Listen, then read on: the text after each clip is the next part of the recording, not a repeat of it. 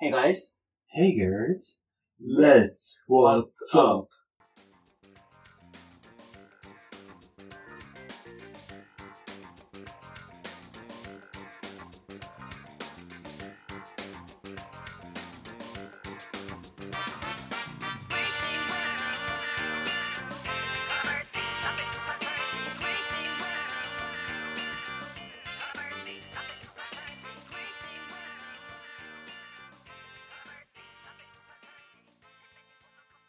はい。高橋です。こんにちは。はい、こんにちは、ゆうです。さあ、やってまいりました。WhatsApp ラジオ第2回ですか二回ですね。ね。第2回。まあ、さあ、第2回っつっても、さっき第1回撮り終わったばっかりだから、まあ、お手紙とかないけどね。まあまあ、でもね、あの、こうやって、まあ、そんな早く2回目ができるっていうのはね、幸せなことですよ幸。せですね。場所があるからね。そうね。俺んちっていうね、そうね。板橋スタジオっていう場所があるからね。そうね。やっぱ、板橋スタジオいいとこですよ。ちょっと部屋汚いけどね。いやいやいや、やっぱね、これぐらいのね、規模感でやっていくっていうのは ね、非常に生活感があっていいんじゃないですかね。ま あ、リスナーの人たちには見えないけれどうもん。、そうだね。まあいいよ。そうね。うん。そういう環感境じがあるからね。そうそう、大それだ事。けで、おんの字。同じです。はありがとうございます。今日は、何を話すんですかまあね、あの、前回ね、あの、第1回聞いていただいた人たち、まあ、聞いていなかった人たちは聞いてもらえたらとぜひ思うんですけれども、あの、とりあえず自己紹介でね、僕たちが大学のダンスサークルで出会ったっていうね、出会った。はい。 まあね、そういうところがあって、やっぱ、二人ともね、ダンスが好きっていうとね、やっぱどうしても音楽が大好きってダンいう、ね。ス好き、音楽好き。え、そっち行くよ。まあ、どっちでもいいんですけど。あいや、自治ネタ行こうよ。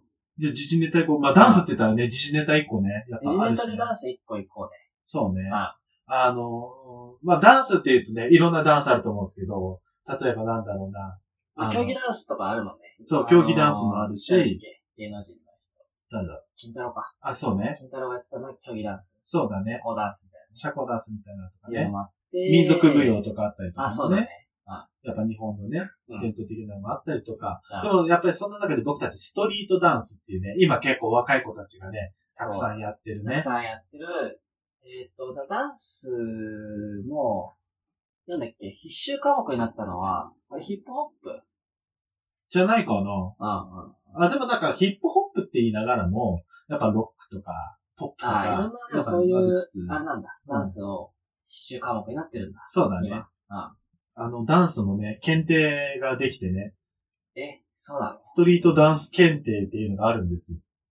マジであるある。ちゃんと筆記して、あ実技試験受けて、あ、何級っていうのがあるんですよ。へえ、それはさ、まあ、いいや、説明するけど、うん。こう僕らのストリートダンスサークルのジャンル、うんうん。ストリートダンスのジャンルっていうのがいっぱいあって、えっ、と、まあ、僕らのダンスサークルには、えーまず、ブレイク、うん、ポップ、うん、ロック、うん、えーヒップホップ、うん、ジャズヒップホップ、うん、ジャズ、うん、えーガールズ、うん、あとなんかあったっけ。あーえっと、ワッキンうん。で、今あれもあるよね。えーっと、なんだっけそれ。すげえゆうさんが、身振り手振りで教えてくれようとしてるクランプねあ、クランプ。そう。クランプは、僕らの代はなかったけど、そうだね。クランプっていうのもあって、だから、計9つそうだね。本当はもっとね、いろいろうん入浴スタイル、だけど LA スタイルとか、いろいろ細かくあるんですけど、まあ大きく分けて9つぐハらウいスかな。忘れてるよ。んハウス。 ああ。だからこ、あの、10だね。 10だ。うん。 10。ハウスダンスっていうのもあるね。そそう。その中で、僕らは、えっ、と、まず僕がポッピン、ポップダンスう。。そう、あのー、なんて言ったらいいんですかね、あのダンス。うーん。なんだろうね。俺もよく聞かれてね、なんか、ストリートダンスやってますって言うと、うん大体の人、え、頭で回るのとか、はいはいはそうじゃないんですよって話をしてい。、そうだね。大体、あのーマイケル・ジャクソンみたいなダンスです。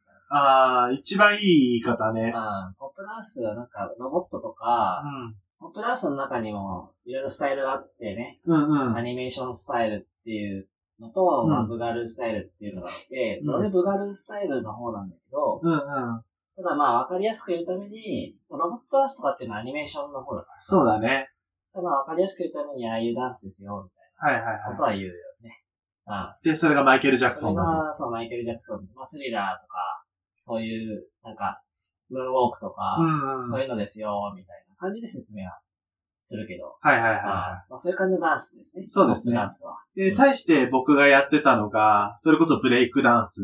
さっき高志くんがちょっと言ってた、頭でくるくる回る系そのうだね、ね。ダンスで、あで、ブレイクダンスも、さっきのポッピンのブガルアニメーションじゃないけど、うんまあ、パワームーブって言われてる、それこそ頭でくるくる回ったりとか、あするのもあれば、フットワークって言って、スタイル系ってよく言うけど、あの、自分の床で手ついて、足でいろいろステップを踏むっていうようそうなだものもあったりうん、逆に叩けって言って、逆立ちした状態で飛び跳ねたりするものもあったりって、まあいろいろありますね。ね。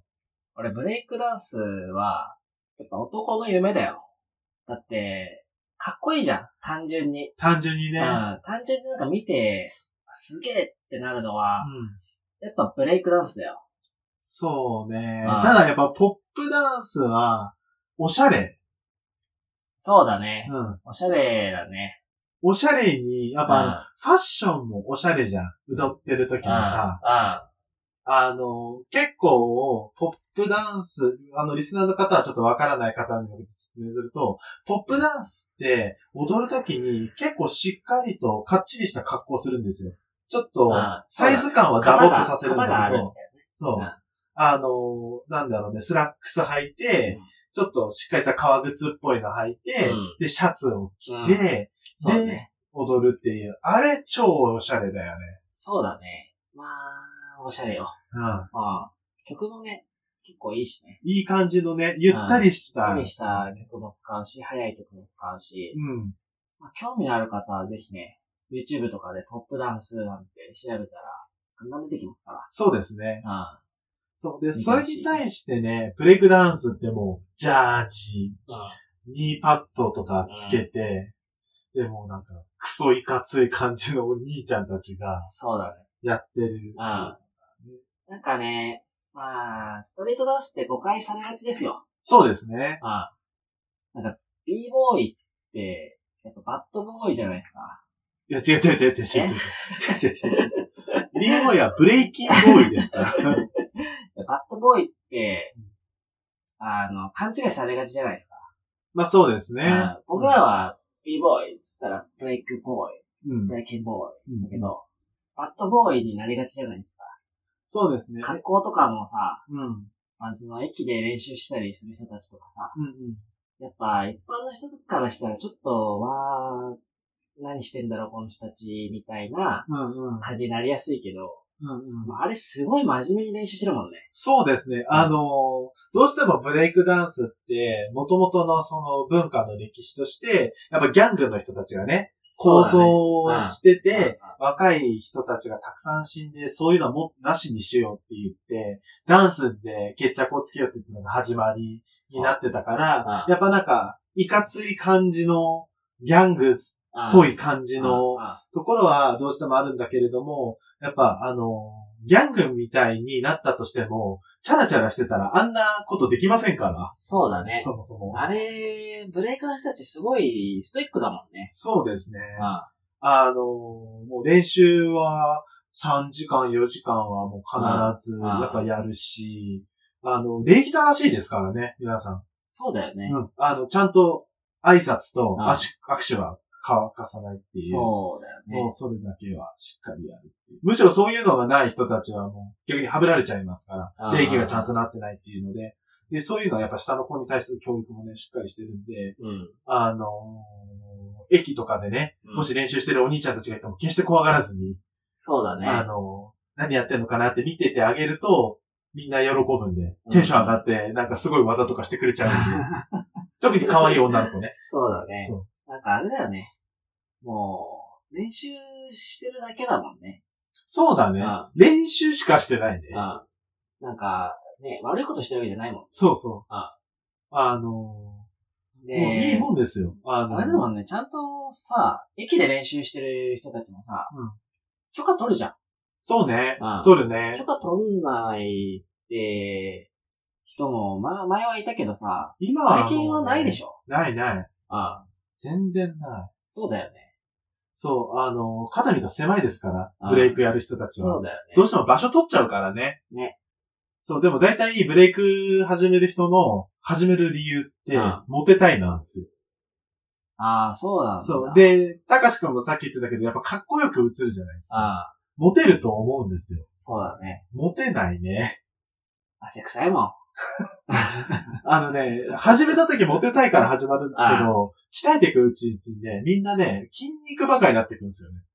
確かにななんかあれだよな。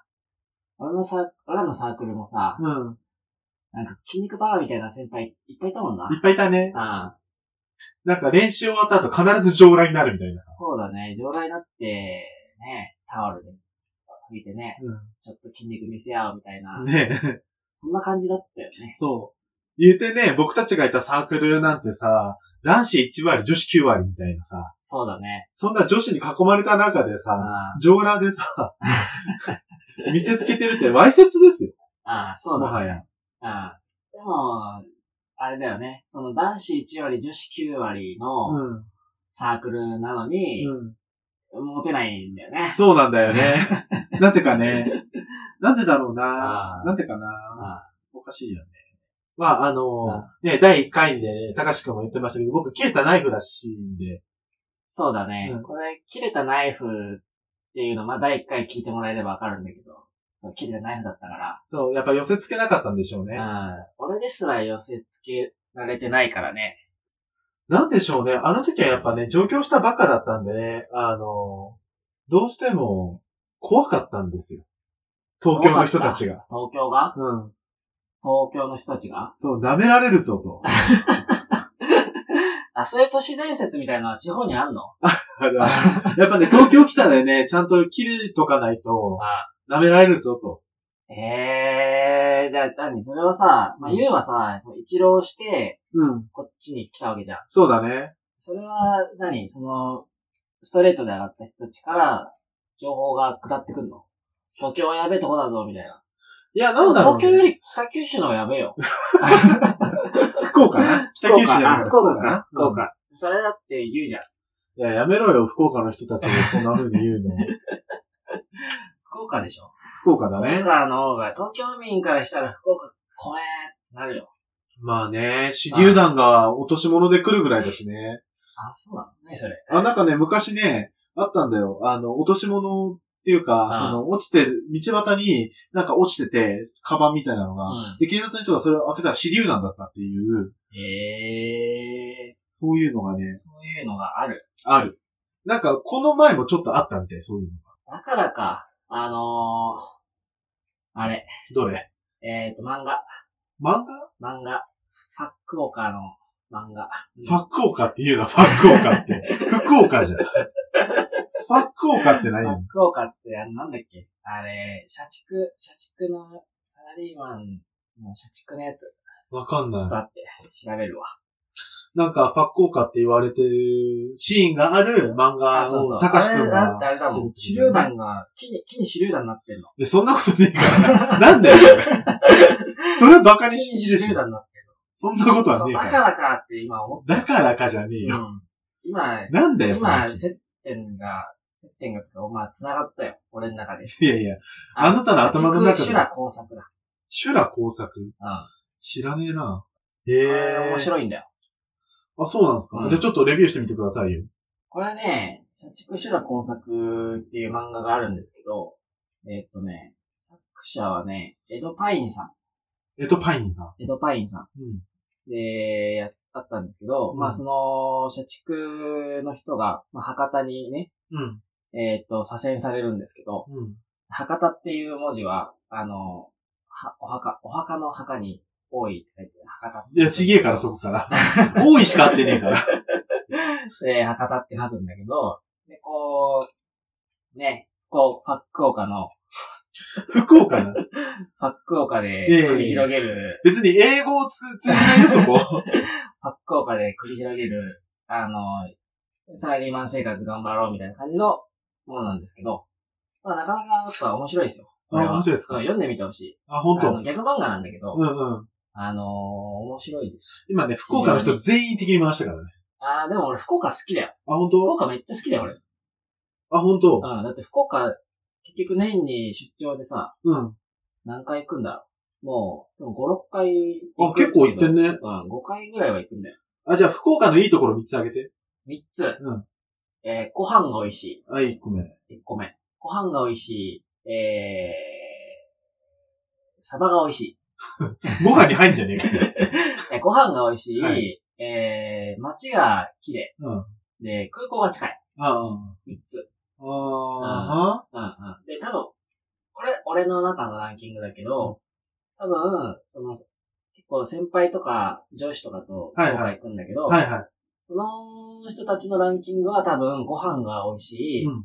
キャバクラが安い、うんえー、まあ、空港が近い。なるほどね。だね。キャバクラが安いって入ってくんだね。キャバクラが安いっていうか、キャバクラの女の子は可愛い。あうあ、ん。ちょっと僕キャバクラ行ったことないからわかんないんだけど、うんあの、やっぱ女の子可愛いもんなの、福岡って。可愛いんじゃないううんん。まあ、俺がよく行く先輩は、うん。 42歳なんだけど、うん。うん。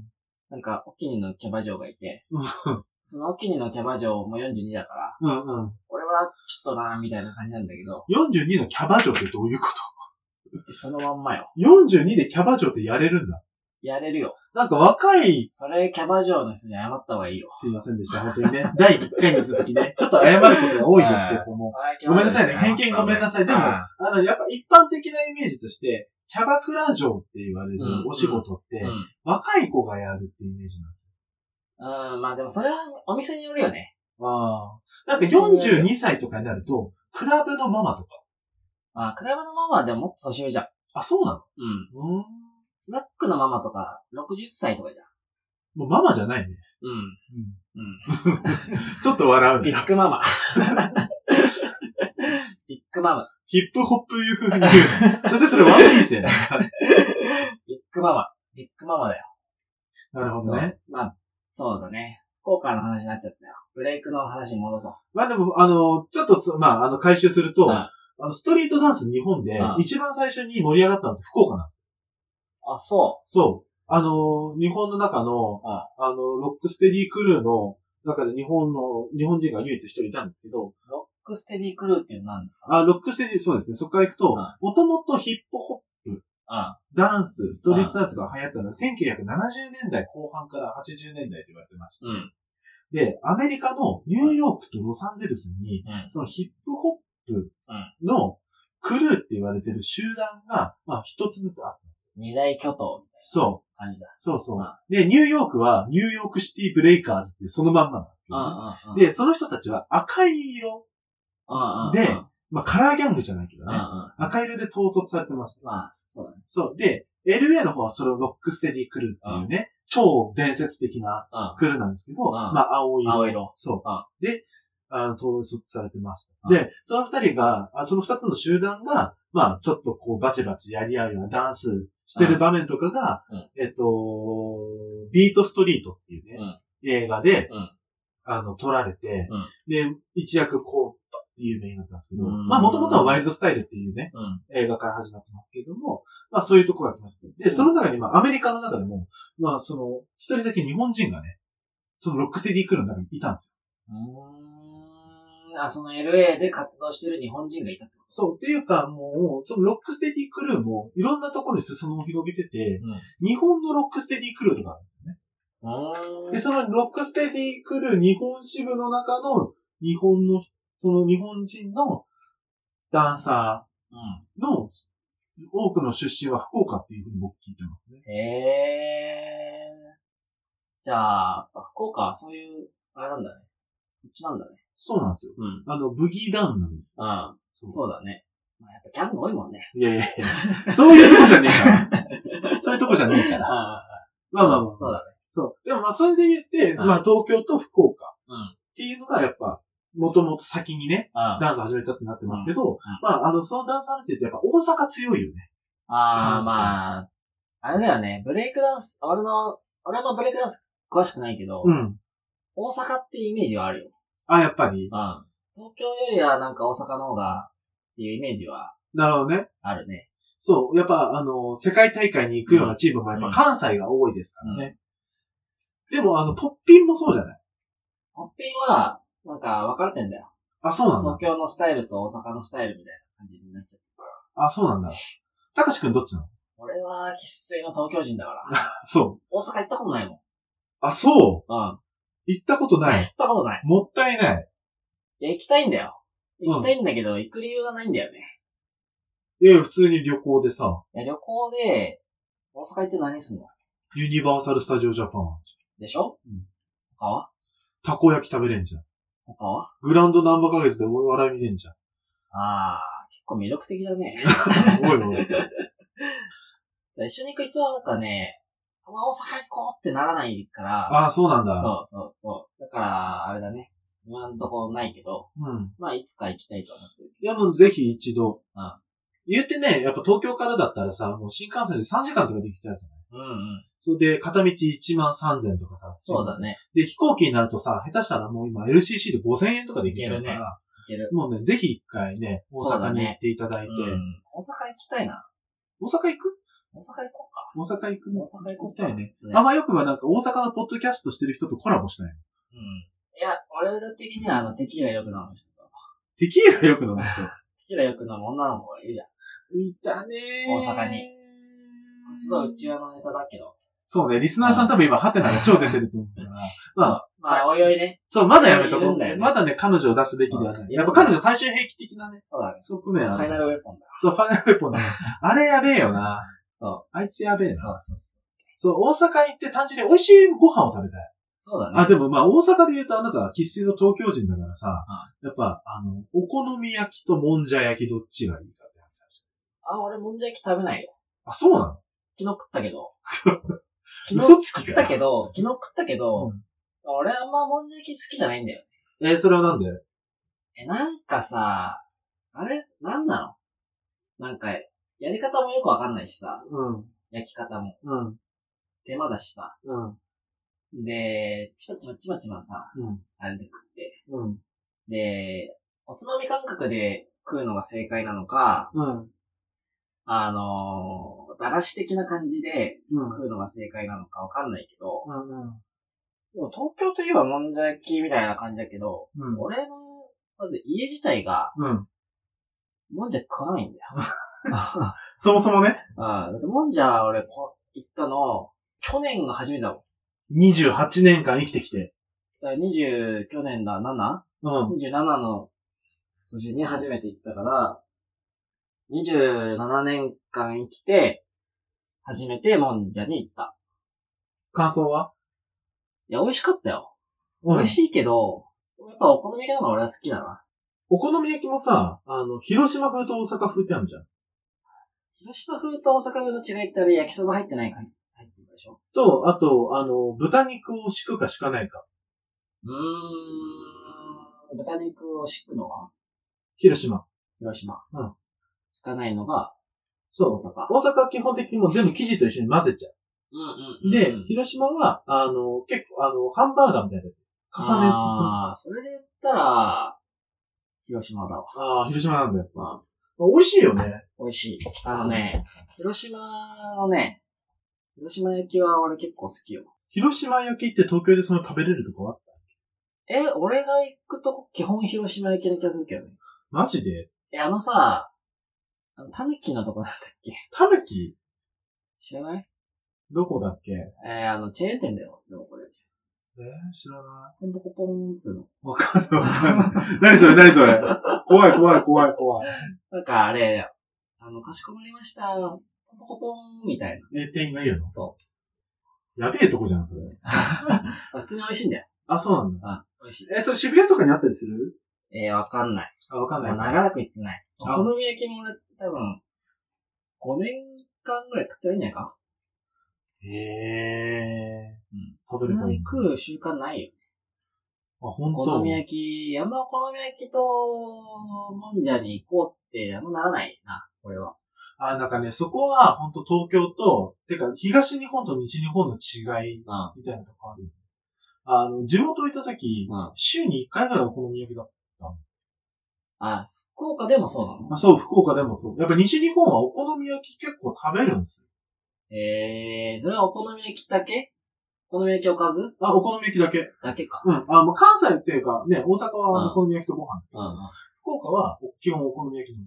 はい。、で、なんか、ね、あの、家庭とかで作るってなったらさ、うやっぱお好み焼きにチーズ入れたりとかね。うん、うん。まあ、オリジナリティがね、そうそう、あ出る。か。 そう。やっぱね、あ、そう、それで言うとね、やっぱ東京ってご当地ってないよね。あれだってごったりだもん。ね、なんかさ、うんいろんなところの美味しいもん来るけどさ、うん。なんか東京といえばこれってないよね。東京のオリジナルっつったらもう、練馬大根だよ。何それ練馬大根。何それ何それえ知らない知らない。練馬っつったら練馬大根だよ。どんな大根練馬で作られた大根だそれよ。だけそれだけ。味とか何もないの味とかはね、俺よくわかんない。なんか京野菜的なさ、練馬練馬の人に聞くしかない。練馬さ、パカーンの人たちに聞いてみる。そうだね、今あの人に謝った方がいいよ。いやいや、練馬ザパッカーで有名じゃないですえ、そうか。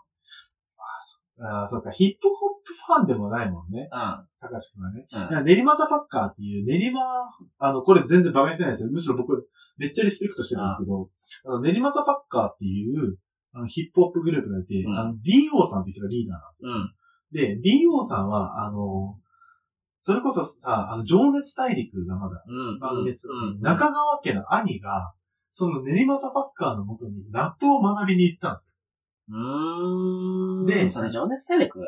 だと思うけど。うんじゃない情熱大陸のパロディ番組かも僕しれのなパロディ番組じゃない い。 かもしれない。情熱大陸はまだやってるよ。あ、そう。うんじゃあパロディ番組パ。ロディ番組だよ。 パロディ番組。パロ、パロディ番組だよ。そうだね。ああまだ慣れてないからね、ああ滑舌がねうん。で、そこで練馬ザパッカーの人たちが出てきて、うその DO さんが、いいぜね。ん。うん。言ったのが、うん流行って何々名演が流行語になったんですよ。っっていう人たちなんですけど、うんまあその人たちはね、その練馬で活動しつつ、その練馬の地域社会の中で、まあ日々生活をこうね、あの、おやち、ね、あの、お金を稼いでるわけですけど、うん多分きっとその人たちも、多分練馬大根を作ってる人たちがいるはうーん。そうか。ず。だから多分その人たちに聞くべき、練馬で。練馬のファッカ練馬ザパッカー。練馬のファッカーに。ー。そうそそうだね。いや、練馬大根って有名だけどね、あんまり本当に食ったことないんだよね。食ったことある人がいたら感想教えてほしいよ。う。ていうか練馬の人に住んでる人たちは、必然的に練馬大根を食べるんじゃないそれはどうかな。練馬大根がどこに出回ってるかちょっとわかんないんだよな。あれじゃないの練馬のサミットとかにさ、売あってるのって練馬大根じゃないの全部が全部練馬大根じゃないでしょ。あ、そう。そうか。練馬大根、全部が全部ってことはないと思うよ。あ、本当うん。だだから、まあでも、食べ、これが練馬大根だっつって、食った人の感想は聞きたいね。まあそうなんですね。それはだから、お手紙を送ってもらおう。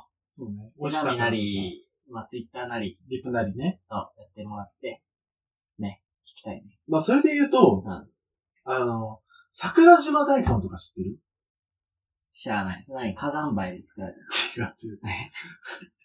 あの、まあ、違うあの、鹿児島、まあ桜島で作られてる大根なんですけど、あの、大根なのにめっちゃ丸いんですよ。株みたい。えでめちゃくちゃ大きいの。うん。で、鹿児島の名物はこの桜島大根を姿にするんですうーん、そんなでかい、え、でかい鍋使ってってよ。ことそうそうそう、土鍋で、うそう、出汁効かせてう、じっくり染み渡らせる。んえー、めちゃくちゃうまい。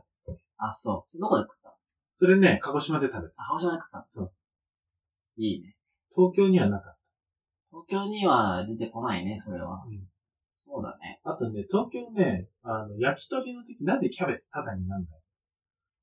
え、キャベツはさ、あれじゃん。お通しじゃん。え、キ都ャベツ、市で出てくるじゃん。おかわり自由とか。最近でしょ、それ。僕が大学来たての頃とかなかったも最近じゃないよ。ん。嘘だ。あったよ。僕らが大学生の1年生の一時。級と。かそうじゃん。一級懐かしいね。あの、学生御用達のね。一級一級とかキャベツだったよ。あ、本当ああ、本当多分。そっうんあ、違う。一級はあれだ。エビせんだ。か。あ、エビせんか。エビせんだった。はいはいキャベツはあれか。トリえキかなー、。トリキか、リキと、あとあれだよ。なんだっけ。塚田。塚田農場。塚はい田農場。はいはい。あ、なんか味噌とキャベツついてくるよね。多分、塚田農場とトリキって言ってさ、うん多分ね、あの、トリキがない県の人もきっといらっしゃるんですよね。あ、そだって、福岡もつい最近でトリキうが。トリキそもうトリッキーもさ、なんか最近あれだもんね。値上げしてう。、そうとね。か、 280円だったのがね。均一だったのかっていうのはあるけど、うん。まあまあまあ。あの、飲食業界ってほんと熾烈な争いだな。いや、熾烈でしょ。もうさ。あれ、熾烈だよ。なんかさ、そう、あの、芸能人の方とかで さ、あよくさ、なんかカフェ営業とかさ、うんレストランをさ、プロデュースとかしてるけど、大体ポシャルじゃん。そうだね。なんでそこに行くかなってちょっと思って、思ったりするとこあるんですよ。まあでもやりたいんでしょなんか、それこそ、なんかさ、その自分のさ、ね、芸能人の時に培った、その、有名さう。あとか人気度をあ、さ、そのままレストランにさ、あ還元できるって考えたかもしれないけどさ、あ最初はできるかもしれないけどさ、美味しくなかったら人って絶対来ないじゃないですか。まあ来ないよ。そうん。もう美味しいんじゃないの美味しい、美味しさに自信があるからやるんじゃないのう。いやそういう人たー、ちはそうでもない俺んじゃないはあんまりそういう店行ったことないからわかんないけど、うん。誰々監修とかはいはい。あるじゃん。あるね。ど絶そうなる対、絶対行かない。うあ、行かない絶対行かない。あ、そう。なんか、その、うーん、行かないね。あの、大体芸能人の誰々監修ってしたときに、うん。真面目にやってんのかなっていう、勘ぐりが入る。そりゃあ、真面目でしょ。いやいやいや。だって、お店作るのだったら大変だよ。まあお金ね。かけて。まあうん。ね。うん芸能人の人だって、まあ確かに俺たちより稼いでるけど、うん。もちろん。うんまあでもそんな、結構あれ、お金かけるでしょ。お店やる。まあまあまあまあ何千まあ。万の投資じゃないですか。まあ、くだらないですよね。ねなんでまあねえ。それをやるのは、結構大変だと思うけど、うん。本気なんじゃないただまあ結果的 に、結果的に潰れちゃうだけで、理由は何かわかんないよ。うんちょっと値段が高すぎるとかさ。あんまりね、上級国民ばっかりじゃないからね。まあそうね。ああ日本はね、格差社会ですから。今やね。今やね。今やね。そうだね。うん働き方改革とかいろいろねうん、してますけれども、賃金上がりませんからね。そうだね。ちなみにゆうさんは、あれですか、ゴールデンウィークは10連休。 10連休ありますね。ああ、よかったです。帰るの帰りたかったんだけど、あのーまあ、あの、私事なんですけど、はい今月誕生日迎えてまして、そうなんです。ゆうさんは4月に、に、まあ、誕生ま日をあ誕ね、生日を迎えて29歳。 4月っていうのが、やっぱね、あの、今回、令和になったじゃないですか。令和になったね。そう、で、なだってなったけど、まだなってないよね。そうそう、平成元年、あ、じゃあ、令和元年とは言われてるけれども、うん。ままだ平成じゃないですか。だ平成。そう、だから平成最後の月に誕生日を迎えられたっていう、なんかこの、なんか、これある平成人として、ああ、え平成最後の月に誕生日。そう、まあ言うて僕平成2年生まれなんで、わりかしこの平成を長く生きた方だと思うんですよ。そうだね。うん他の下の子たちに比べうんてね。で、それで、まあその4月に令和になって、平成を迎えて、あ、平成迎えてねえわ。令和を、ん迎え、令和を迎えて、うんその平成最後ってなって、うんまあその平成にの最初の方に生まれた人としては、なんかちょっと感慨深いところがありますねう。ん。で、しかもその平成最後の月に、うんあの、平成最後の月の最後の日に、うんまあ、ありがたいことにお友達がお誕生会してくれるっていうね、おそれがちょうどね、ゴールデンウィークとか。ー。よかった。そう、それもあって、まあ、実家には帰れないかなっていう。なるほどね。そう。まあ、その代わりちょっとスカイプ会議で、あの、オリンピックのチケットどうやって取るかっていう話をしますけれども。大事だね。ね。あれ、ね、オリンピックもさ、うん。来年うん。じゃん。うん。どうなっちゃうんだろうね。東京。結構なんかあれじゃん。山手線が、機能不全に陥るみたいなさ。そう、だから、あの、働き方改革っつって今やってるじゃないですか。あれって、あの、思惑としては、あの、電車に乗るなってことだと思うんですよね。確かにね。そなんか、いるもん。なんか、その、取引先とかで、う。うん。会社に電話しても、うん今日は自宅で仕事をしてますんで、携帯にかけてください。うん。たまにいる。そうそう。うん。多分あれは、そう、在宅ワーク増やして、うんそう、あの、できるだけ電車乗らないようにさして、うん。オリンピック乗り切ろうとしてんだなっていうふうに。そでもさ、在宅でさ、これ結構議論だけど、う。うん。仕事するあのね、ここは多分ね、自分の意志の強 さ。ほんとそれに尽きると思う。そうだよねうん。うん。だって、ぶっちゃけさ、在宅ワークってさ、お酒飲みながら、まあ仕事しすればいいわけじゃん。うんうん。お酒飲みながらは別にできるじゃん。うんうんうんで、例えばだよ。うん3時とか、まあ、ご午前中やって、うん。うん午後とか、うんメールの処理ぐらいしかやることなくて、うんうん。で、なった時に、うん仕事やるかなっていう。俺、やらないね。いや、でもそれはそれで効率のいいやり方なんじゃないですかでもそうなってくるとさ、ん。会社としては給料をね、うん払いたくないみたいなことも出てくるわけじゃん。まあでも、うん、まあね。まあね。でもそれを、まあでもどうなんだろうね。もし、会社にいても同じかもしれないけどね。まあそそここ、やらない人やらないじゃん。そうそうそう。で、そこで言うと、多分、あの、時間給制にしてるとそうなると思うんですよ。うんでも結局、成果報酬型にすると、んあの、結果出せば、ね、その分報酬来るから、うんそこに対する時間の使い方は個人の自由じゃないですか。うんだからそういう意味で言うと、僕は結構、あの、もう早く終わったんなら、それを自分が遊ぶなり、ね、うんうんうんゆゆっくりするなり、まあ勉強するなり、まあ使えるっていうのは素晴らしいことだと思いますけどね。確かそう、逆に日本って長く働くけど、日本人って社会人になってから勉強を全くしないって言われてるんですよ、世界で。それは多分時間の拘束拘束時間が長くて、うんそもそも勉強する時間もない、ね、ないんじゃないかなっていうのはちょっと思ったりするところではあるんですよね。うん。どうなん他の、私はね、その統計知らないからわかんないけど、うん。外国の、うん。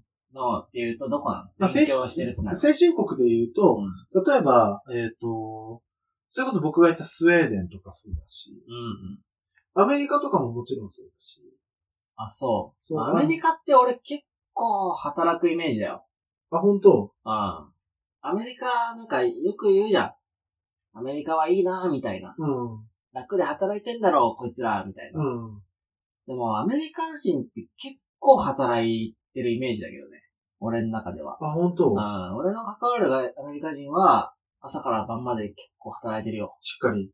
うん。朝早いじゃん、アメリカって。そうだね。朝早アいメリね。カ朝早い、8時ぐらいに出勤してさ。うん。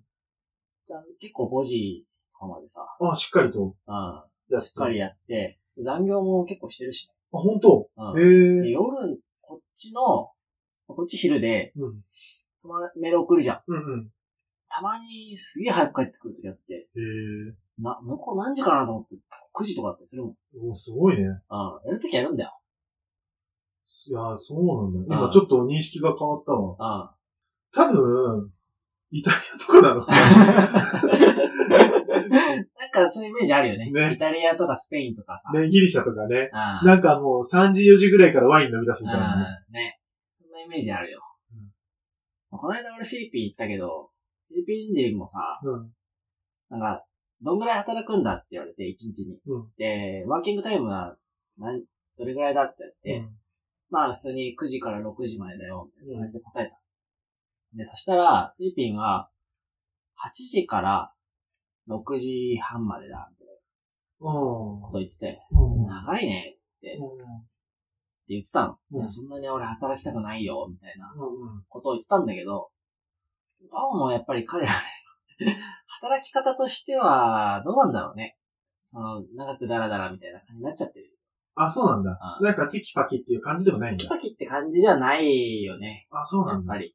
そううか。ん。あの、僕個人的に、いや、なんか、また北欧の話になっちゃうんだけど、うん。あのスウェーデンの、あの、文化でフィーカっていう文化があるんでうすよん。あの、要は、午後のお茶うん。うで、それってもうスウェーデンの国全体としての文化になっててー、ん。どんなにやっぱ仕事してても、えっ、と、お昼の2時から3時かな確か、の1時間は、みんなおお仕事休憩して、お茶を飲むんです。うん。なんかそれは、あのーリフレッシュの時間として確かに2時から3時って、うん。あの、 2時から3時。うん長くない1時間ね。あまあまあまあ。まあまあまあ、いいや。まあまあまうあ。でも意外とそこのとこで結構上司の人ともフラットに一緒にお茶したりすることで、うんコミュニケーションが生まれるし、なんかそこでこのね、あの、アイディアが生まれて、それが企画とかうん開発の方に行きとか、うんまあ、いろいろ言われてるんですけど、うんだから確かにお茶の時間って、タバコ休憩に比べたら全然いいよなとは思うんですそうだね。タバコ休憩に比べたらいいね。よ。うん。みんな参加できるしね。そうそう。で、日本って、まあ、だいぶ減ったけど、やっぱちょっと前までタバコの休憩がすごかっそうだね。まあ俺もしてたよ。た。あ、してた。うん。今はしてないけどさ。やめちゃったから。もうそうね。うん。僕も今、その、こっちのタバコはもうやめちゃったから、全然吸ってないんですけど、うんなんか結構振り返ると、タバコの休憩って長くない何回も行くと、トータルすると。まあトータルすると長いね。そうん。う。だったらそれをみんなでお茶飲んでた方が全然こう、生産的だなっていうふうには思いますね。そうだね。タバコもね、うちの会社はね、吸える時間決まってんだよ。へえ、 9時45から10時までとか。 15分間。そう。その間にみんタバコ吸う人はみんなパーッと吸うね。うんうん。そこまでしてって思ったけどね。 吸ったから、なんとも言えないけど。でも吸ってる時はさ、うん吸いたいんだよね。それでも。まあね。そう。なんか、もうあんまり、タバコに執着しなかったからやめたけどさ。うん。そなんかさ、そう、あの、自分はやっぱその時は思わなかったけど、喫煙所でぎゅうぎゅう詰めになって吸ってる人たちを見ると、う。いやね、うん特に東京はさ、もうどんどん喫煙所も減ってるじゃん。そうだね。で、俺辞める理由だもん。辞めた理由だも。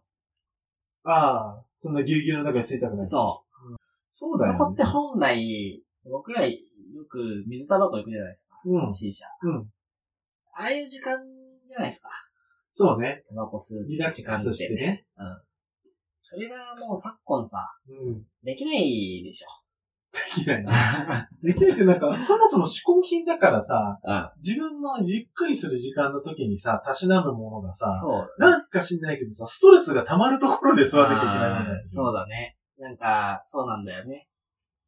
そう、池袋の喫煙所なんて、ひどいじゃん。やばいよね。黙々で。そう。で、なんか心なしかそのタバコ吸ってる人たちを見るとさ、なんていうかちょっと暗い顔してるようにも見えてくるんだよ ね。まあ、あれだもんね。低所得者の方がうん。喫煙率が高いっていうあ、そうなんだ。統計があるよ。へえ。うん。なんなんだろうね。低所得者の方が。まあ確かに、あの、タバコは貧乏の印っていうふうにん。教わったもあ、そん。うん。あの、親からう。ねだ。から。うん。なんか一回、そのさ、タバコを一回吸うとかさ、一、一一定の期間、うん。若い時に吸うとかいうのは、まあ経験としても、まあ、そうだね。うまあ、俺もなんだかんだで、うんうん8年間ぐらいしてたよ。結構長いね。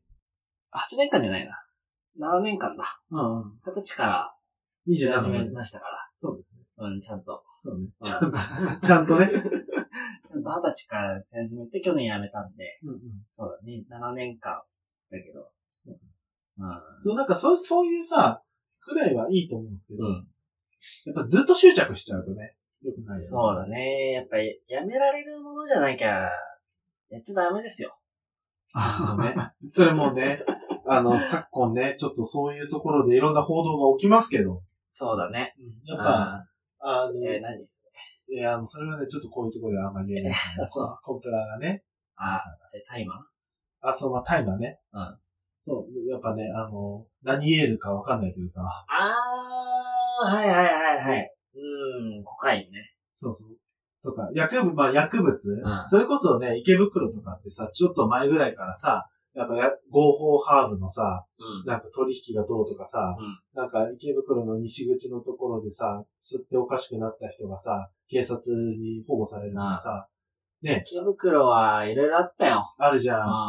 つい最近もあったよね。つい最近もあった。ねあの、な、あれはちょっとまた別の。あ、そうね、薬物とは違これはうちょっけとど。置いとくけど。そ薬う物、池袋とかあったからね。そうそうそう。だから、なんか、やっぱ意外と身近にはなってますよね、前より。そうだね。でも、なんかそういうのを、海外だったら、例えば、タイマーは大丈夫とか結構さ、あるねなってるじゃないですか。今は、そうだね。多分それは自分でやめれる人うん、そうだね。まあ、ハマっちゃうと良くないよ、やっぱり。そうで何事もねああ何事も。それしか見えなくなっちゃそううんですそようね。そうそう。そうそうそうもうなんか恋愛とかも一緒だと思うんですよ。その人しか見えなくなっちゃって結構危ない状態じゃないかうん。俺なりがちだから。な。またまた。またまたまた。 俺なりがちだよ。まああの、ね、これを聞いてリスナーさんたちに対してね、ちょっと高志くんの名誉のために言っとくと、彼すごく一途なんですよ。そういうのいいよ。あ、いいのああ。とりあえずいいよ。とりあえず。ああ。質問が来たら答えるよ。そうね。ああ。そういうのは。そうね。 いやでもまあこれだけ言わせてほしいのは、あの、彼結構ね、一途で、なんかね、その、客観的に見たときに、ちょっと大丈夫かな、その子っていう子でも、いや、それでも、こういういいところあるから って、言っちゃう男の子なんですよね。まあ、仏だからね。本当に。仏は何でも受けれるよ。まあね。まあ、それはいいことでもあり、悪いことでもある。右の頬をぶたれたら、左の頬を差し出しなさいと。これはキリスト教ですと。 いうところですけども。なんやねん。ね。まあでまもあ、それで言うとさ、たかしくんさ、よく耐えてきたねっていうような案件は多かった。案件はね、結構あるね。ね。うん。まあ、これ、そうだね。まあ、いろいろあったよね。うん。まあ、特に、まあ、いろいろあったっていうのも、まあ、質問で聞いてもらえればね、そうね。答えるよ。ね。自ら答えることじゃないよ。そうね。やっぱ自分この楽い。しい時間に ねうん、自ら話すことではね、ないんだよ。まあでもね、これをね、聞いてね、あの、しめしめって思ってる人もね、多 分ね、リスナーの中にはいるんじゃないですかね。そうだね、うんそうだね。まあまあ、そこはまあ質問してもらえれば、忖度しない程度に答えますよ。なんか、あの、まあそういう話とはまたちょっと違うけれども、恋愛ってしてみたときに、あの、結構恋愛観って変わってきてるのかなって思うんですよ。一般的な日本の若者。ああ、俺たちのじゃなくて、そ若者のう、そうーん、どういうことう。なんか出会い方から結構もまあ、マッチングアプリはね、う、うん、主になってきてる気がする。なってきてるじゃん。例えば、多分僕らのさ、3校上とか4校上って、多分出会い方って合コンだったと思うんですよ。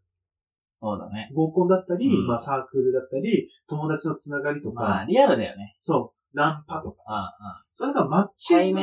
面からだもんね。そうフェイストゥフェイスからの、まあもう、バーチャルから、バーチャルの出会いだもんね。そうそう。で、バーチャルって、わかんないじゃないですか。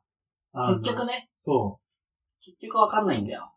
写真とかもさ、うんいくらでも詐欺れちゃうし、そうだね。そうまあ結構今はね、いろんなアプリあるし、そうね。その人かどうかもわかんないもんね。そうそう、わかんないじゃんぶっち。ゃけ。そう。チャットやり取りして打ってるさ、その人がさ、本人かどうかもわかんないじゃん。そうだね。そう。どんな目的かもわかんないじゃん。ん。なんかそのリスクを何も意識せずにうん、取って、あえちゃってる子たち、若い、うん。なんかなんて怖いんだろうって思っちゃうんで すよ。あんまそれ言われちゃうとね、うん俺もやってあったことあるから、ね。怖くないの 怖くなかった、そういう時。えー怖くはなかったけど、結果的に怖かったけど、結果的に結果的に怖かったよ。ああ。長野で、だまあこの話したかもしれないけど、うんうん。長野で、ね、うんまあ暇ですから、うんうん。あの、マッチングアプリやった時に、うん。はいまあ一人は、まあちょっと宗教絡みのね、はい。ちょっとあれがあっ勧て、誘的な。勧誘的なのがあって、うんで、一人は、こう、まあ、罰があって子持ちだったと。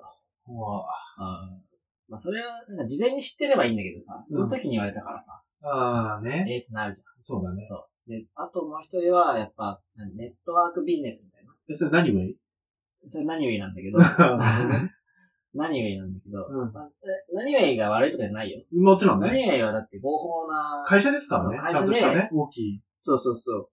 まあ合法なビジネスやってるっていうのはわかるんですけど、うんただまあ別に俺は求めてないから、そうだよね。いろいろ勧誘されたけど、まあ断って。うんまあ結局その3人多かったなっていう。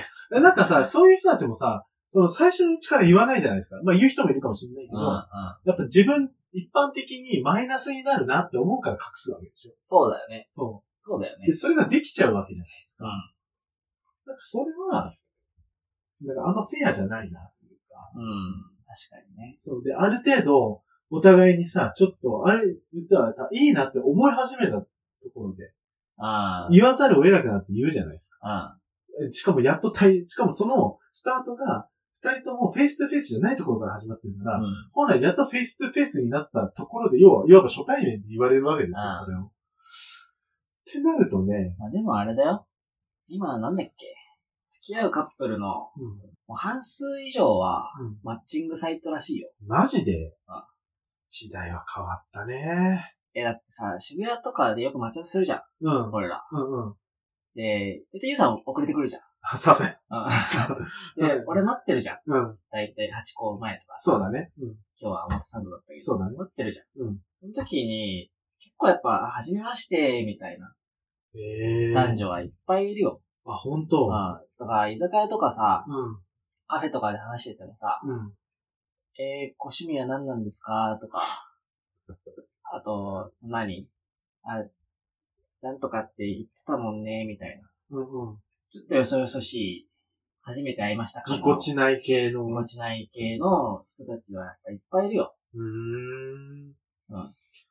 なんか、それどう思います別にいいと思いいんじゃない別に。うああ。別に、だって、いや、なんだろう。まあ、素性がわかんないとかだったら、うん。やっぱりあれだけど、まうんあ、あって、それも、相方を考えれば別にいいんじゃないですか。ああ、なるほどね。うん。その二人で、俺んち、いきなり来なよ、みたいな。それやばい ね。それやばいやつだな。そういう人じゃなければ別にいいんじゃないですか。うん。で、それでなんか飲んでてさ、うん。うん。で、まあ、仮に男の人が、そういう目的で、うん。で、それについてっちゃったら、うんそしたら、それはその人の責任じゃないですか。まあ、男女間のね。そう。別に、その男の人だけが悪いわけじゃないんです。今なんか、あのーね、リスナーの男の人からそうだそうだっていう声が聞こえてくるようですけれどそも。う。ね。だから別になんか、そこはもう自己責任じゃないですか。そう恋愛になるとそうなんだよね。たうだ、んなんか同時にマッチングサイトとかが、SNS が流行って、遠行の人たちかなり増えた。それはパパ活とかってそういうことパパ活もそうだしうん、多分、遠行する人ってさ、多分今まで、よっぽど、例えば生活に困るぐらいのさ、やばいとうんまあか。でも、それはでも SNS 関係あるかなって俺思うけど。あ、本当いや、なんか、け SNS ができる前、掲示板掲示板も SNS に入んのあれはどうなんだろうね。SNS ガだラケー時代のさ、はいはいは掲示板とか、い。うん。あとは、あれ、どれ全略プロフィールとか、あ、それは知らないわ。知らないうん。そういうのがあったけど、うん。まあ SNS の走ってみたいなもんだったのかなるほどね。な。うん。そういうのの時代からあるじゃん。あ、そうなんだ。うん。でパパ活って俺意味わかんないよね。だからパパ活っていうネーミング嫌だよね。あ、嫌だ。うん。パパ活っていう、なんか、知らないおじさんをさ、うん。パパっていう愛称で呼ぶっていうさ、うん。気持ち悪いや。気持ち悪い ね。ね何それって。うそう。で、別に、いや、なんか飯食わせてもらうとかさ、ん。いいよ。まあ自由だからね自。由だから、うん別にいいと思うけど、それをさ、あたかもさ、うんなんか、生活に困ってるからう、ん仕方なくやってるんです、みたいなさ、うん。とか、うん。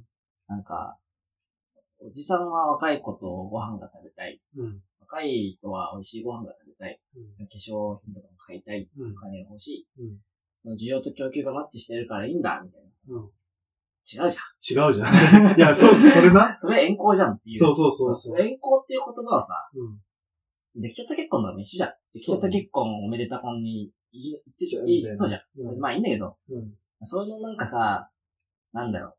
オブラートに包んで言えばいいだろうみたいなうん。感じね。うん。ちょっとね、俺は嫌いだね。そう。で、しかもさ、その遠行の年齢も多分どんどん下がってると思うんですよね。。うん。ハードルが低くなったから。そうだねそ。れこそこの前のさ、あのニュースであったから言っていいと思うけどさ、JAL の部長がさ、うん中学生とさ、現金様も渡してやっちゃってたみたいな。ああいう話とかも多分、ね、そのリスクとか怖さとかいうのを知らずに、うんもう若い子たちがやれちゃうから、リアル感が。そうだね。そう。だから、ああいう事件起きちゃうんだろうなって思うし。ん。だからなんかそれを、その、本来さ、付き合って、うんその、自分がね、好きって思う人そうとだね。やる。する、そういう行為をするっていうのが、まあ、で、倫理、一般的な倫理観から言ったあそうら、だあるとこあろで、それをお金に変えちゃえるっていうのを、あ当たり前と思ってやっちゃう人たちが増えるっていうのが怖いなって思うんですよね。怖いね。やだな、やっぱ。俺、ね、風俗の人とかをうん。否定するつもりは一切ないんですよ。ないない。一切ないんです。うんそれはだってそういう仕事をしてるわけだから。そう。立派なお仕事ですそかうらでねす。から。でも遠行とかパパ活はさ、うん仕事じゃないから。そうね。まあ、どういう羽目にあっても、うんまあ自己責任だから、うんいいのかもしれないけど。うんまあ俺は絶対にやりたくないね。やりたくないね。俺がおじさんになって若い子とご飯行きたいから、うん。パパ活しないね。しないねあ。しないし、うん。なんかそういう子たちとうん出会わないんじゃないまあでも、だから出会おうと思えば、そういう掲示板があると思う。あ、でも、そう、でもやっぱ行かないじゃん。うん。そうそういう掲示板使わないよ。使わないでしょ。そういう出会い系とか。ちゃんとあの正規の出会い系に行くでしょさっきの出会い系っていう か、まあ そうだね。でも実際、あの、僕はマッチングアプリ使ったことないからあれなんですけど、どういう感じなんですかマッチングアプリって。マッ違う。ね。うん。いやだから普通にあれよ。いいねして、うん。向こうからいいねが来て、うん。マッチングして、うん。でいろいろやりとりして、うんじゃあご飯行きましょうかみたいなうん。流れですよ。なんか、その、やっぱ、いいなとか、これ成功するだろうな、みたいな、そういう感じる瞬間ってあるんですかうーん、まあでもあれじゃないまあ、自然に会話が成り立ってればいいんじゃないああ、なるほどね。うん。なんかいるよ。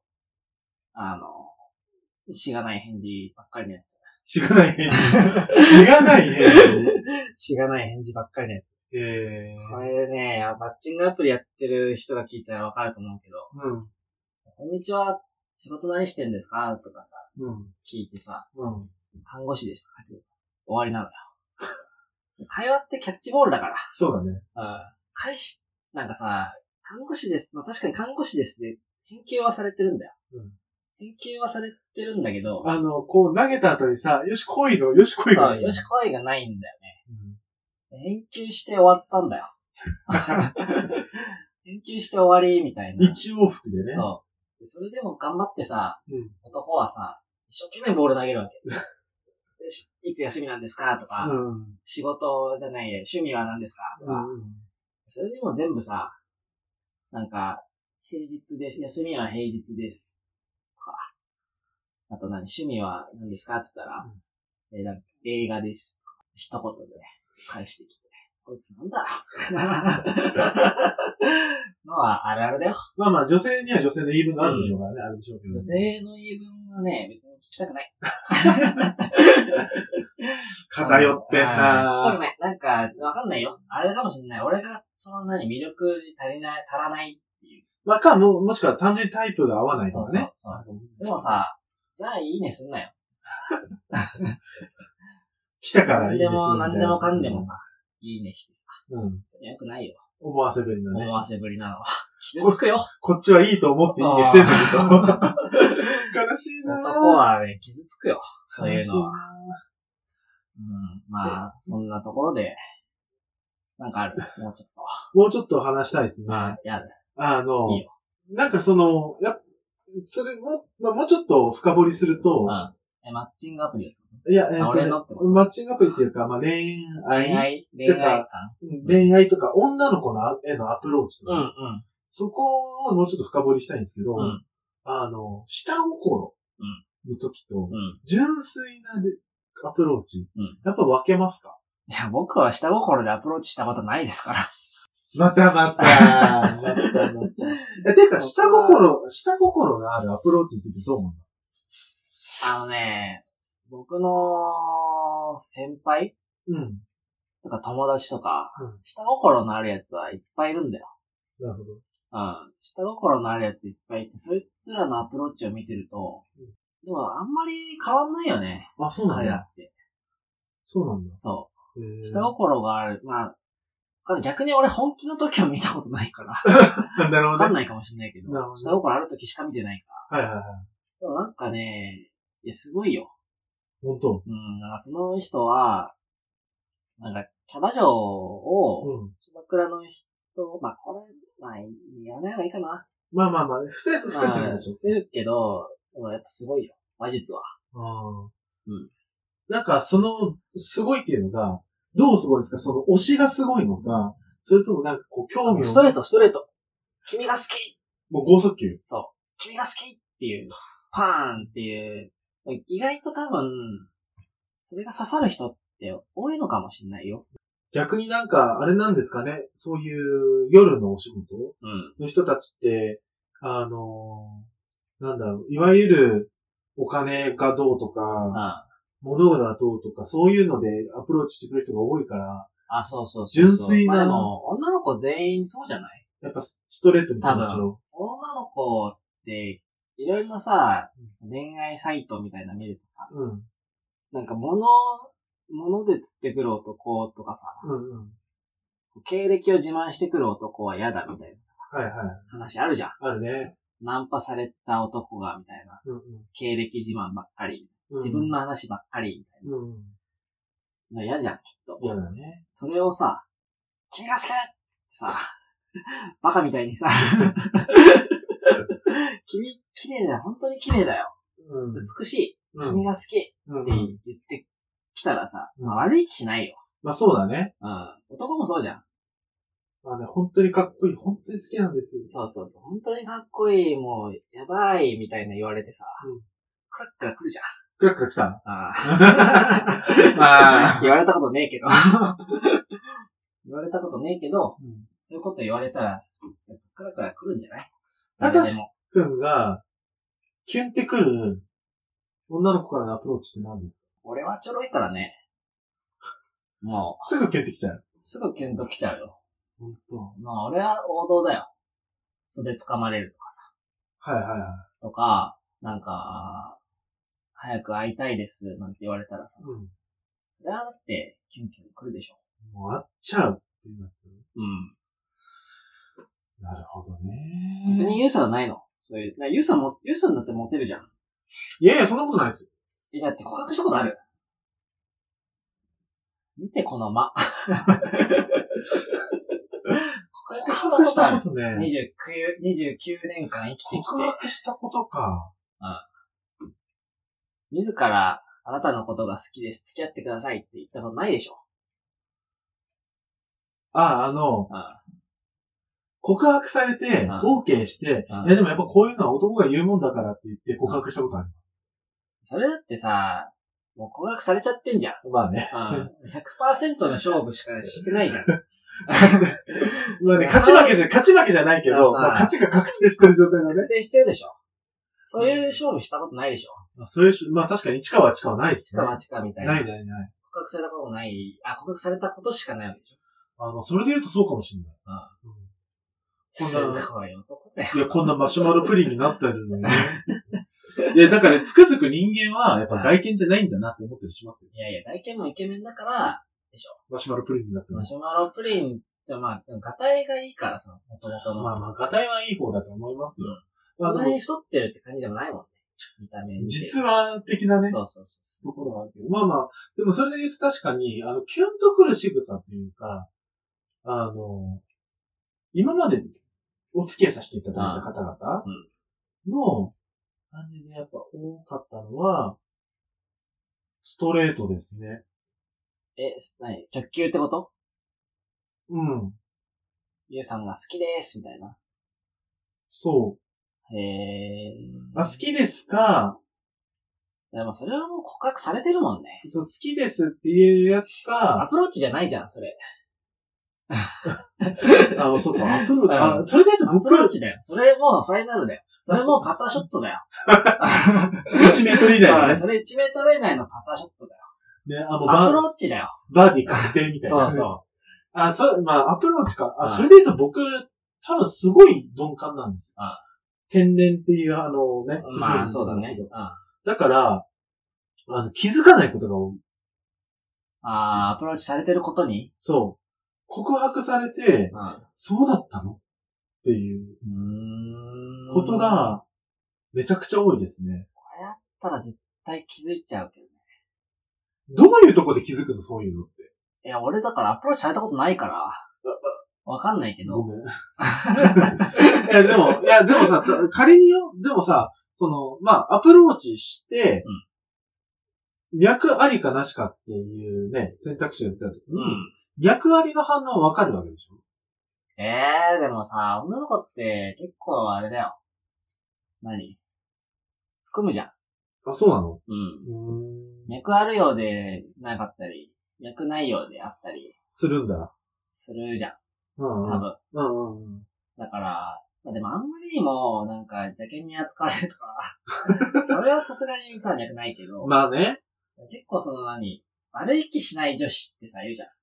はいはい言はわい。れて、この人に言われて悪い気しないけど、みたい な。付き合うかどうかって言ったらわかんないけども、また別言わだれてけどることはみたいな。そうそう。そういうのあるよ。ややこしいやね。やこしいよ。ややこしいね。 やめてほしいやつやね。え、ちなみに、たかしくんは人生で何回告白したことある告白したことあるの回数。うん。回数はさ、それで言ったら、1でしょうん。 ?2 でしょうん。え ?3 でしょうん。 ?4、あ結構してんね、告6。6。白。え、それもう、たかしくんから告白して付き合ってくださいっつって。俺からそうだね。すごいね。うめっちゃアプローチすんねん。。そうだよ。ロールキャベツだ から。ロールキャベツ男子だ。懐かしいワードだ な、ほんとな。え、な、それ、なんか、えっとね、どういうところで、あ、好きだってなるんですかなんか共通点とかあったりするの歴代。歴代彼女に。うん。まあでも楽しい人がいいよね。ううん。ん。みんな楽しい人だったよ。あ、ほんとうん。当初は。当初。 やめな、やめな。含むな。含むな、そこ。まあそこはまた質 問、質問してもらえれば、そうですね。。あの、ぜひ皆さん質問し、質質問あ問げしててくもださらえい。ればね。あのねまあそ面白いと思うか、重いと思うか、あなた次第なんですけそど。うだね。まあ、でう。も、あのリ、スナーさん次第。なかなかなね、話が聞けるんで。そうだね。そうですうん。ね。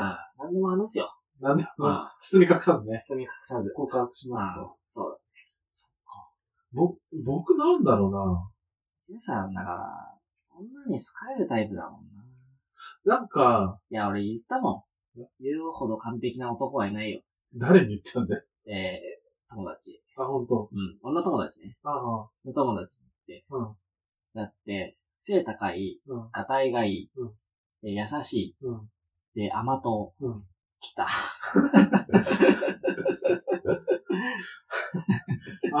甘党が入るんですね。甘党はやっぱ来るでしょ。まあ、女の子結構甘いものが好きっていう子も多いですからね。俺、嫌いだもん。甘い。まあ嫌いじゃないけど、 食べないよね。全然食べない。ね出されたら食うよ。美味しく。自分からね、その、うんヒッピーしようと思わない。スイパラ行こうみたいな。うあんれないよ。僕もスイパラは行きたくな いの。まあでも甘いものをチョイスすることが本当にないからね。たかしくんだいたいバーガーとかさ、うんね、あの、蕎麦食いてえとかさ。そうだね。俺はもう男だから。でもなんかね、たかしくんと僕の違いを挙げるとすると、僕結構、凝り性だから、確かにそうな。、凝り性だから、なんうんか甘いものっつっても、なんか、クオリティよね。そう、クオリティを求めちゃうんですよね。それはあるね。そう。で、やっぱそうするとカフェとかもさ、雰囲気とかコーヒーとかのクオリティ求めちゃうし、うんあの、普通にお女友達とかとご飯行くってなった時も、うんそのお店にクオリティを求めちゃうから、あの、勘違いされることがたまにあるんですどういうことよ。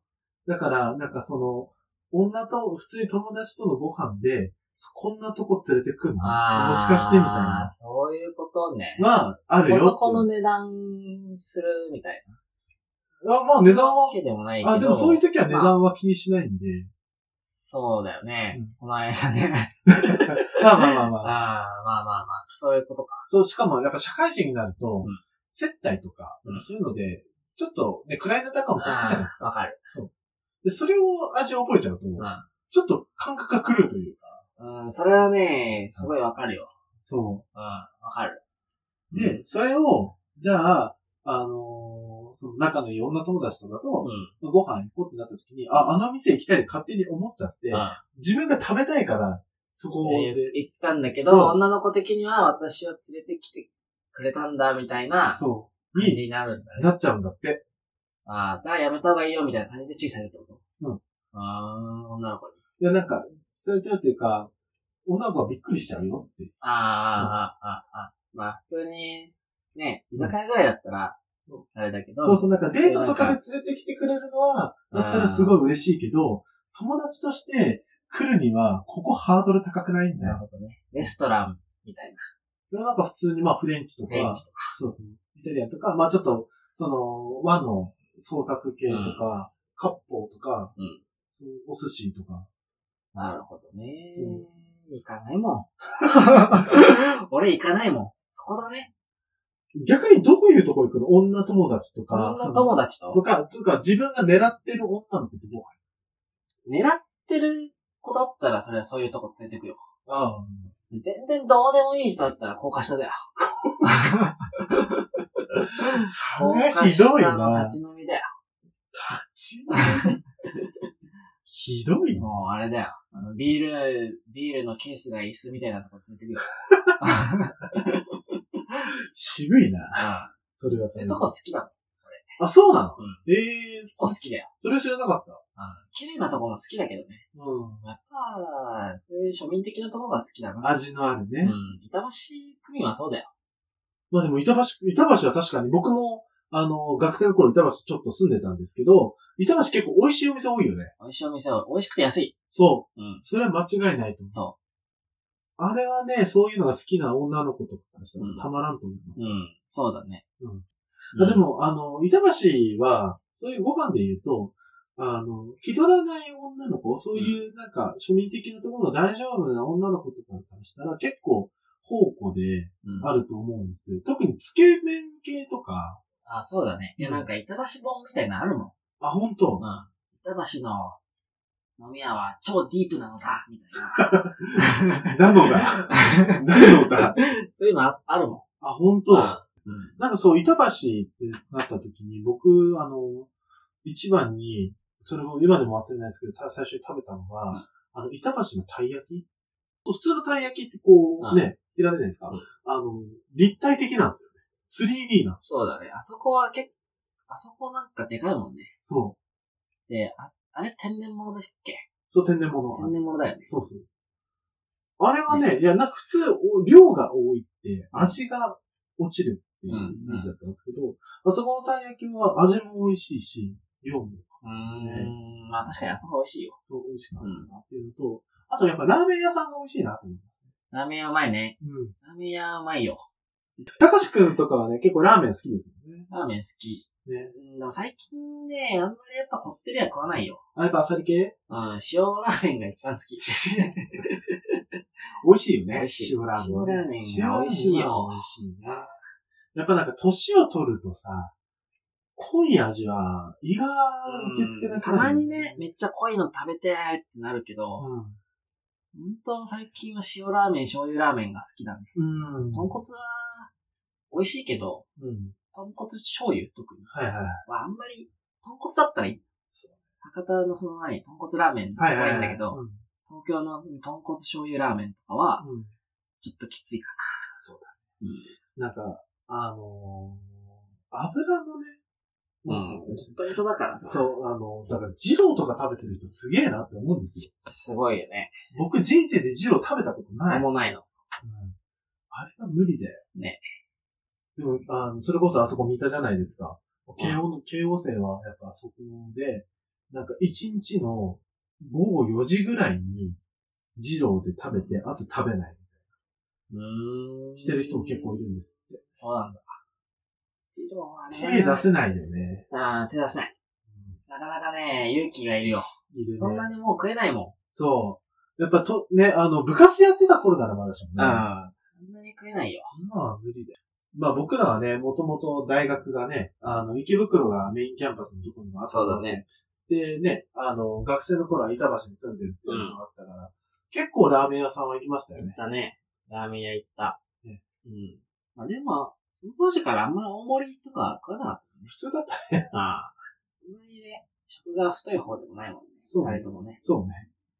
まあまあまあ、というね、まあ、グルメの話もグルメの話。で。まあ、ブレイクの話から始まり、いろいろ脱線して、ここまで来たけど。ね、なんかもう、あの、第1回の時も思ったけど、僕らはその場のノリで話しちゃうからね。そうだね。まあ、それ聞いてもらうしかないね。そうね。ななんか、あの、聞いてる人たちの中にね、あ、そういうのあったんだみたいな。で、まあ、あれだ。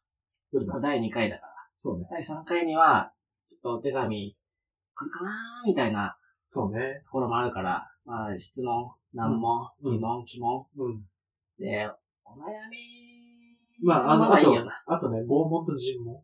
拷問と尋問も、 うん、あったら、まあね、高橋くんストイックだからねあ。結あっ構、たら、まあ、こういう、お叱りのメールでもいい わ。